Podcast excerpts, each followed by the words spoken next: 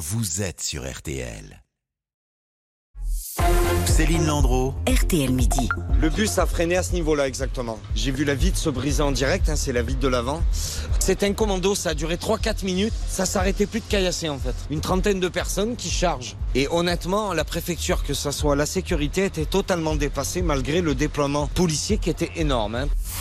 Témoignage d'un Marseillais qui a assisté hier soir au caillassage du bus de l'OL aux abords du Vélodrome. Le match de Ligue 1 prévu entre l'Olympique lyonnais et l'Olympique de Marseille a été reporté. Pour en parler avec nous, Maxime Lévy du service police-justice d'RTL, bonjour. Bonjour. Et Raphaël Vantard, notre correspondant à Lyon qui suit l'OL. Bonjour Raphaël. Bonjour à tous. Maxime, d'abord au lendemain de ces scènes de violence, est-ce qu'on a une idée précise aujourd'hui du déroulé des faits? Oui, les violences commencent à 18h45 hier à l'arrivée du bus des joueurs lyonnais au stade Vélodrome. Des supporters marseillais jettent des bouteilles en verre, des pierres sur les vitres. Quatre d'entre elles partent en morceaux.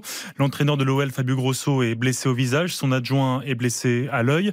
Ensuite, ce sont les bus des supporters lyonnais qui sont pris pour cible. Il est environ 19h30. Six bus au total reçoivent des projectiles. Les vitres euh, volent en éclats également. Alors que les pierres et les bouteilles volent au-dessus de leur tête, quelques supporters lyonnais décident de sortir des bus pour en découdre avec les Marseillais, mais les CRS s'interposent. L'un des policiers reçoit d'ailleurs un coup de batte de baseball dans la nuque par un supporter de l'OL. Où en est euh, l'enquête à l'heure actuelle, Maxime? On sait qu'il y a 13 blessés recensés pour le moment, les deux cadres de l'OL, 5 supporters lyonnais ainsi que 6 policiers. 9 supporters ont été interpellés euh, et placés en garde à vue. On ne sait pas encore à ce stade combien d'entre eux ont participé euh, au caillassage des bus de l'OL. Que risquent-ils, ces interpellés?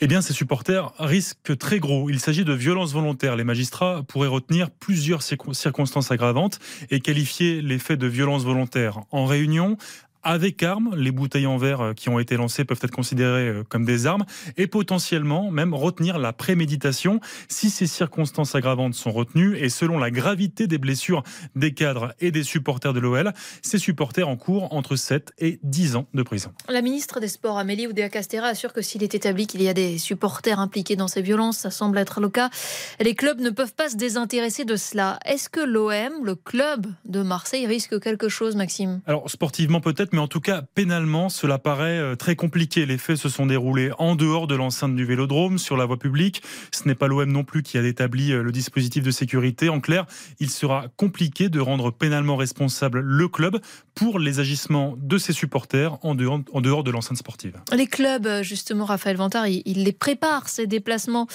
encore plus quand il s'agit d'un Olympico comme hier. Exactement, c'est plusieurs semaines hein, de, travail, qui plus est, vous le disiez, pour un match à, haut risque. Alors, après les premières prises de contact, il y a une grande réunion à la préfecture euh, trois semaines, avant le, match. Il y a autour de la table les responsables sécurité des clubs, les référents, supporters, les forces de l'ordre et le préfet. C'est là que sont définies euh, les grandes lignes. Combien de supporters, quel tarif, quelle place dans le stade, quel acheminement. Tout est mis sur la table jusqu'au temps de repos des chauffeurs de bus. Le jour du match, tout normalement est, est vérifié heure par heure. La récupération des supporters euh, par les bus, leur prise en charge au péage de Lançon de Provence. Et hier, tout se assez comme prévu jusqu'à quelques mètres du stade Vélodrome où le dispositif d'escorte du bus a semblé complètement dépassé. Alors justement, est-ce qu'à Lyon, aujourd'hui, on regrette, on dénonce un dispositif de sécurité insuffisant?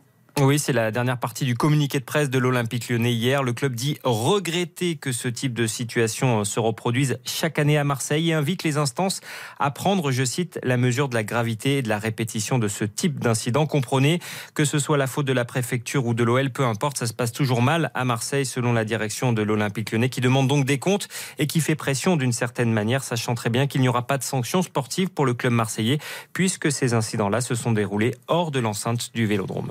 Loel est aussi pointé euh, du doigt, cette fois pour le comportement de ses propres supporters en tribune. Dès l'arrivée du contingent des supporters lyonnais dans les travées du vélodrome, des drapeaux tricolores flanqués du slogan La France aux Français sont brandis. Une dizaine de supporters montent sur des filets de protection et miment des singes en regardant le public marseillais, tandis que d'autres brandissent leur passeport français. Des saluts nazis auraient également été captés par les caméras de vidéosurveillance du vélodrome. En regardant de près certaines images des réseaux sociaux, on aperçoit également la bannière de la Mezzalion, un groupuscule proche de la mouvance dissoute Génération Identitaire Ce sont des individus qui n'hésitent pas à brandir des symboles des SS et à vociférer des insultes racistes. L'Olympique lyonnais fait savoir que non seulement il condamne ces agissements, mais il a demandé également les vidéos du parquet lyonnais afin de pouvoir procéder à des sanctions, notamment des interdictions commerciales d'accès au stade. Merci beaucoup à tous les deux, Raphaël Vantard, euh, Maxime Lévy. On va marquer une pause dans cette édition et dans un instant, votre rendez-vous euh, culture LVT Midi, c'est Bernard Lehu qui nous emmène à Villers-Cotterêts aujourd'hui, où Emmanuel Macron vient d'inaugurer la Cité internationale de la langue française. À tout de suite. L'actualité vous concerne. Sur RTL, venez en débattre au 3210. 50 centimes la minute.